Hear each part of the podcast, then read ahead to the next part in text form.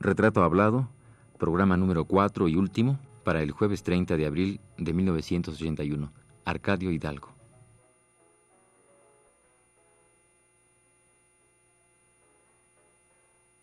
Radio UNAM presenta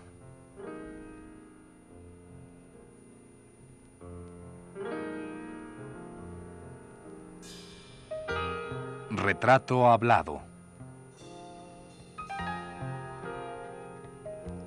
Arcadio Hidalgo.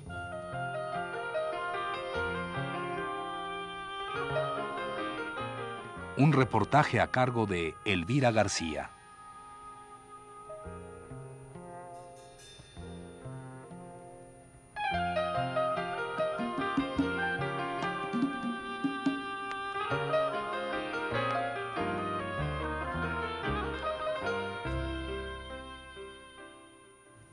Los enanitos quieren calzones, pues que los compren con chicharrones. Y ay, qué bonitos son los enanos cuando los bailan primos hermanos. Son, son, son los enanos, chiquitititos, muy veteranos. Los enanitos de Nacajuca son chiquititos como una yuca. Y ay, qué bonitos son los enanos cuando los bailan veracruzanos. Son, son, son los enanos, chiquitititos, muy veteranos. Los enanitos quieren camisa, pues que la compren con longaniza. Y ay, qué bonitos son los enanos cuando los bailan primos hermanos. Son, son, son los enanos chiquitititos veracruzanos.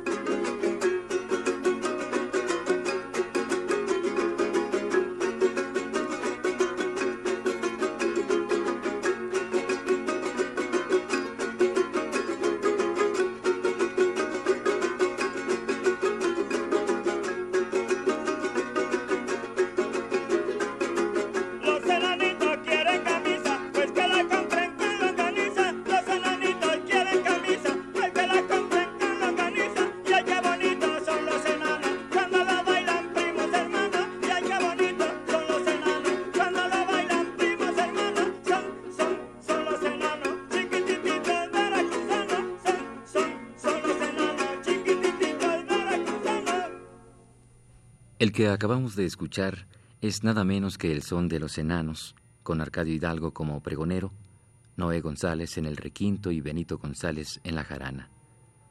Para hablar del son llamado Los Enanos, debemos remitirnos a las notas de Arturo Barman, quien brevemente prologa en el disco Sones Veracruzanos, editado por el Instituto Nacional de Antropología e Historia. Barman dice así.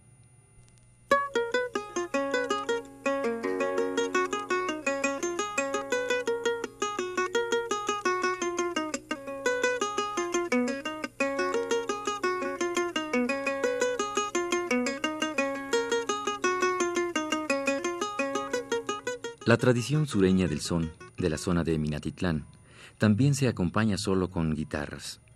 En este caso con dos jaranas y un requinto de cuatro cuerdas. Tradición conservadora en cuanto al repertorio, es al mismo tiempo muy variada en su estilo de interpretación. Los Enanos es un viejo jarabito conocido desde la época colonial.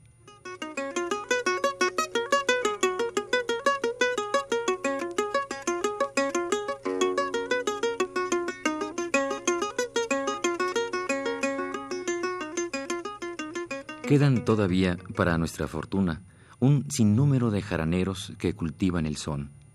Algunos lo hacen respetando la interpretación y creación original, otros lo han modificado enriqueciéndolo o empobreciéndolo. Pero de entre todos estos jaraneros, ninguno ha logrado distinguirse, erguirse ante los demás y ser distinto. Este jaranero singular, indiscutiblemente, ha sido Arcadio Hidalgo. Para comprobarlo, vayamos pues a escuchar El toro Sacamandú, esa pieza que dice más o menos así. Ay, ay, en la hacienda del Horcón está una vaca ligera que dice que la regala don José Julián Rivera. Ay, ay, vámonos queriendo, vámonos amando, a mí no me pesa, ni me pesará. Ay, si me pesara, sí, sí, muy poco será.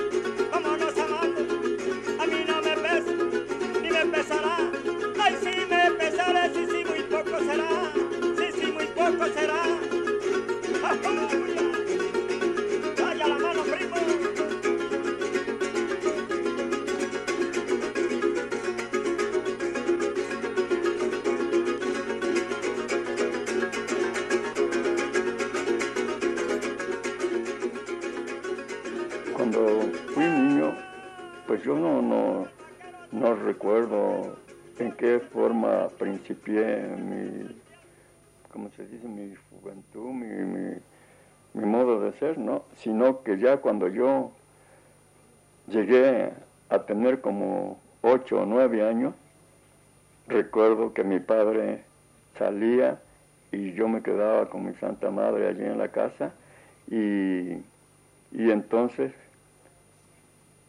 mi padre venía de donde andaba y como le gustaba mucho la música, dejaba la música allí y entonces era cuando yo agarraba la música y me ponía yo a estarla testereando, ¿no? Estarla tocando.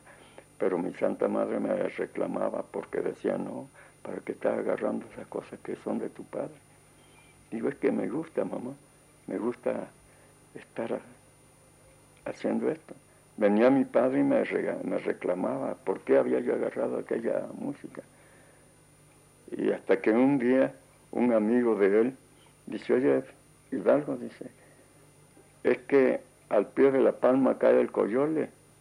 Dice, y el muchacho probablemente le va a gustar y le gusta, no lo golpee, no, le, no lo reprenda. Y mi padre empezó a entender lo que le decían y ya me empezó a dejar que yo siguiera tocando la música. Ya cuando fui yo como que llegué a la, a la edad de 10 años, ya yo podía tocar la música y ya me gustaba salir a los guapangos, así andar. No me dejaba mucho, pero ya salía yo a andar atrás de él, viendo cómo trabajaba y cómo, en qué forma cantaba y todo eso. Y ahí fue aprendiendo yo a, a, a seguir la música y desde entonces la seguí.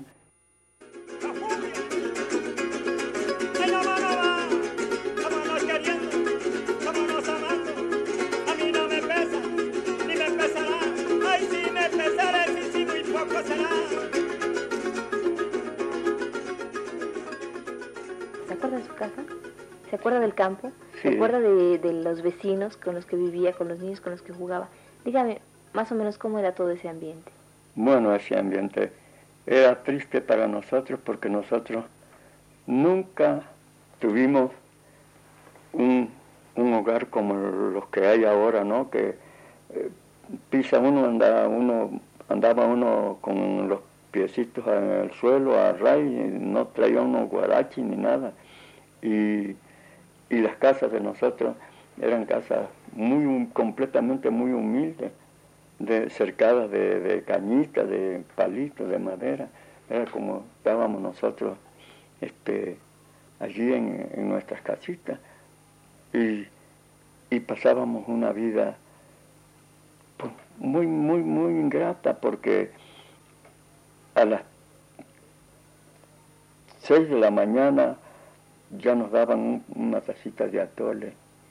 Eso era lo que nos daban, hacían nuestra madre atolito para que nosotros tomáramos de desayuno. Y tuvimos una vida completamente raquítica. Pasamos una vida muy mala porque las casas de nosotros eran cercadas de palmitas, de, insertadas de palma. Y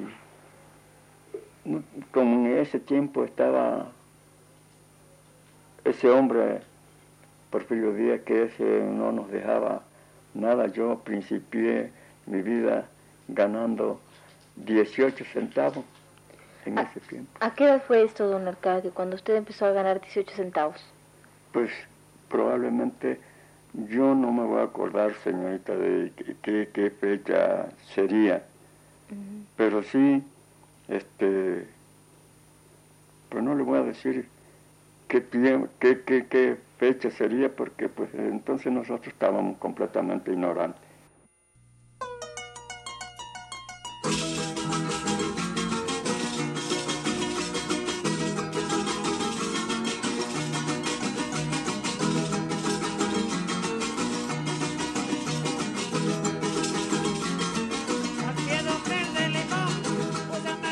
Pero para hablar de una manera más redonda de Arcadio Hidalgo, es necesario escuchar también las opiniones de dos jóvenes que han aprendido de él, Juan Pasco y Gilberto Gutiérrez.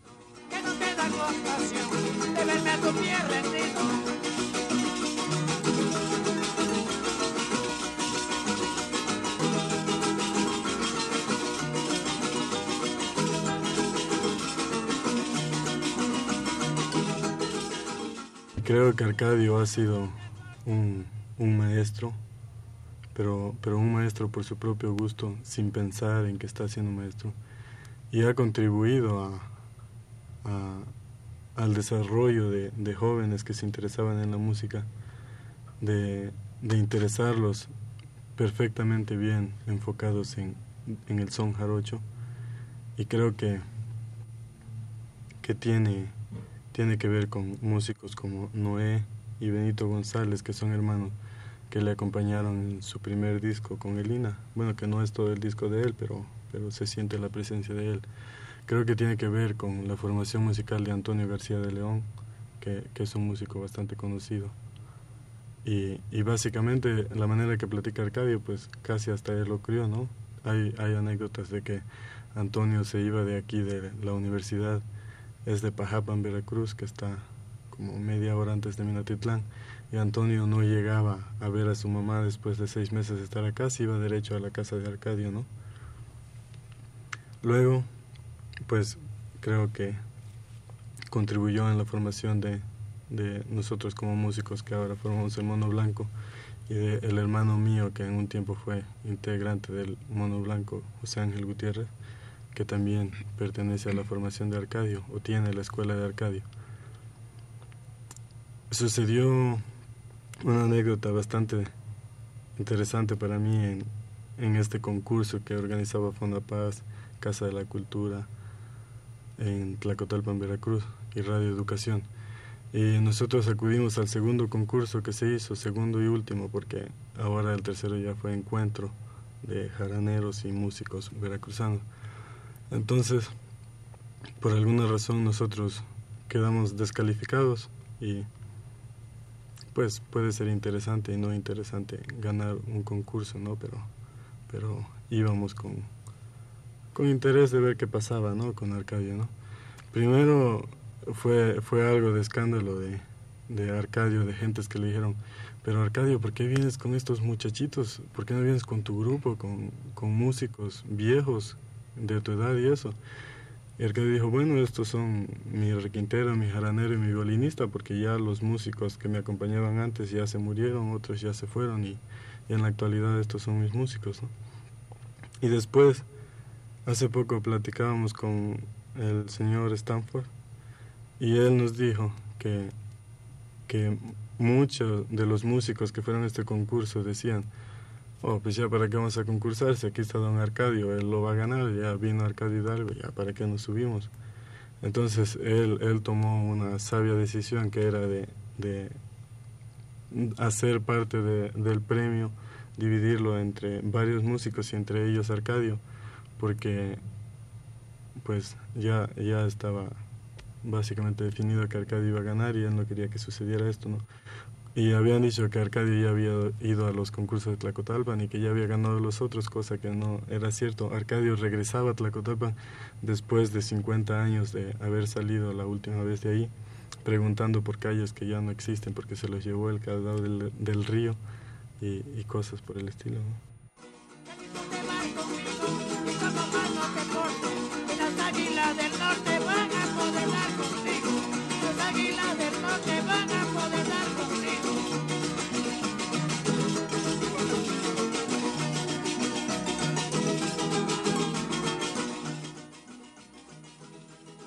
¿Qué lugar ocupa Arcadio Hidalgo dentro del panorama de la música eh, popular o folclórica mexicana? ¿Es importante la aportación que él ha hecho a este ambiente? Bueno, no, no estoy seguro que realmente exista ese ambiente. ¿A qué tú te refieres? ¿Crees que está desapareciendo o cómo? Bueno, no, no, no desaparece porque realmente al, yo creo al pueblo de México nadie les va a quitar la música nunca y puede venir el rock gringo, pero en un rato se va a transformar en una cosa mexicana porque porque los mexicanos desde siempre han sido muy músicos. Pero a lo que yo me refiero es que, que exista una conciencia global o nacional de, un, de una situación o movimiento de música tradicional mexicana, creo que no, no existe.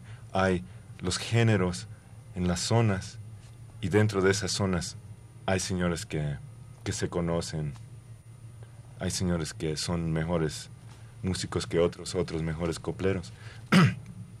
Arcadio como, como gran figura nacional de renovación, de, de creación, no creo que realmente lo sea. Él lo siento muy cómodamente y felizmente, apasionadamente metido dentro de una tradición que es la música jarocha, ha contribuido al desarrollo del son jarocho en el sentido de que, de que con, con el disco comercial, con la televisión, con el cine, la idea de que era un son jarocho se concretó o se paralizó durante los años 40. Y, en todo el mundo se tiene una idea de qué es el son jarocho y cómo se deben de, vestir los jarochos y qué risas tenían que traer. Y, y Arcadio no participó en esta comercialización entonces él tiene una visión previa, una visión previa a qué era el son, que es para bailar, es para conquistar a las mujeres, es para expresarse, porque él tiene una versada enorme y puede cantar un balajú, por ejemplo, que es un son completamente conocido. Lo puede cantar feliz y chistoso y pícaro, o lo puede cantar de una tragedia y depresión y tristeza enorme, todo dependiendo de su estado de ánimo. Y yo creo que en este sentido nos ha ayudado a nosotros, por ejemplo, seguramente a Toño García de León, nos han ayudado a, poder concebir o poder ver al son jarocho como un género que no tiene que ser folclórico en el sentido de, de pieza de museo, sino que realmente nosotros cantamos estos sones como con música moderna.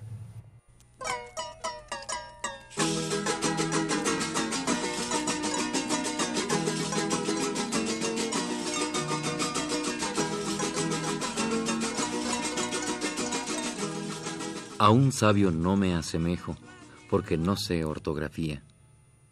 Ha dicho por ahí, en alguno de sus versos, Arcadio Hidalgo. Y si ha de ser la ortografía la que habría de darle el carácter de sabio a don Arcadio, bien podríamos ignorarla e instalar a este hombre en el punto más alto del saber humano.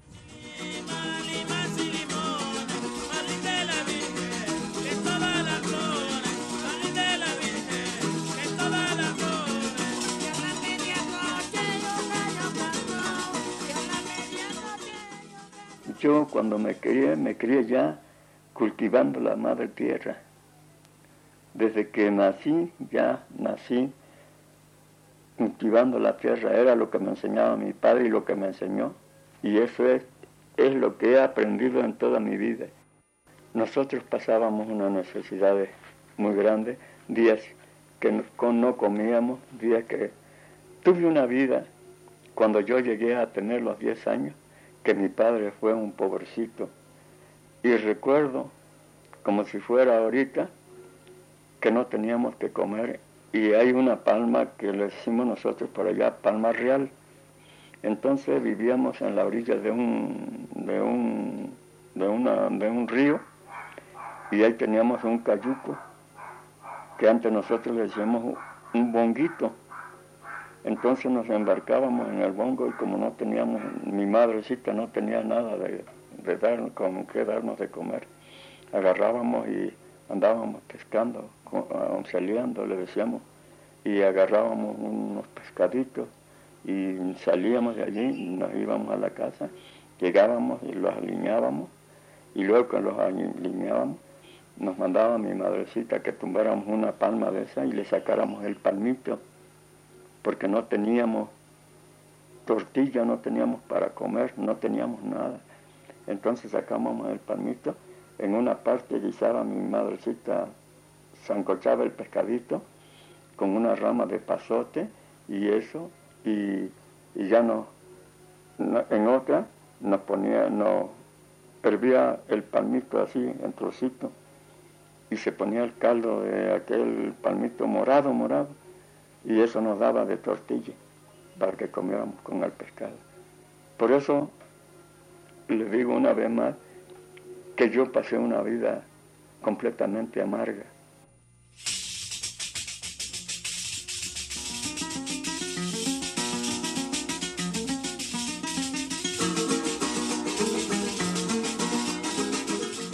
Ahora reproduzcamos pues algunos de los versos de Arcadio.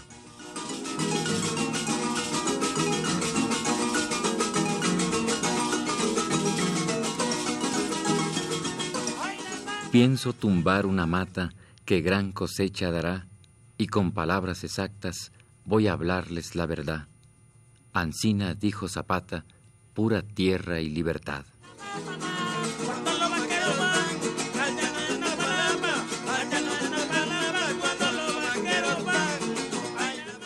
Ya se acabó la semilla que se regó en nuestro suelo, ya murió Francisco Villa, pero quedan sus recuerdos Hoy lo dice Arcadio Hidalgo, lástima que ya está viejo.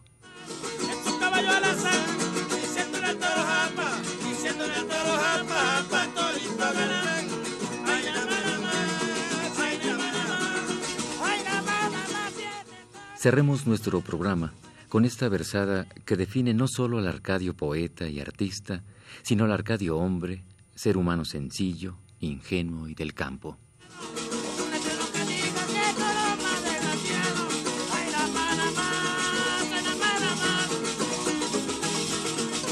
A un poeta no me asemejo porque no sé ortografía. Del ser poeta estoy muy lejos, pero guarden muchos días estos versos que les dejo de las ignorancias mías.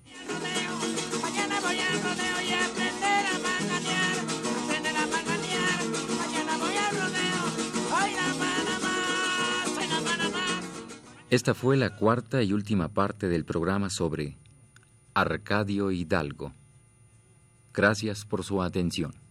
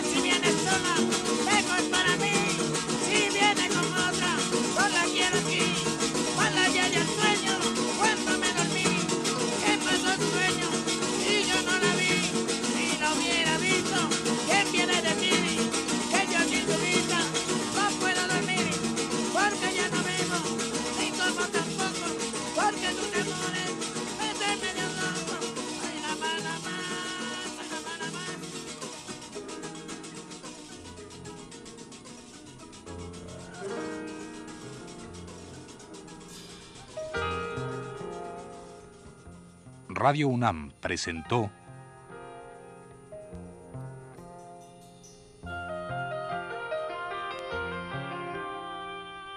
Retrato Hablado. Arcadio Hidalgo.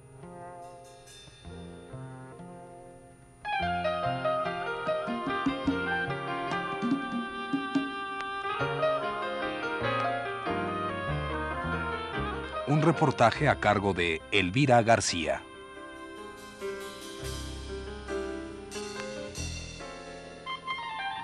Realización técnica Héctor Robles, en la voz de Fernando Betancourt.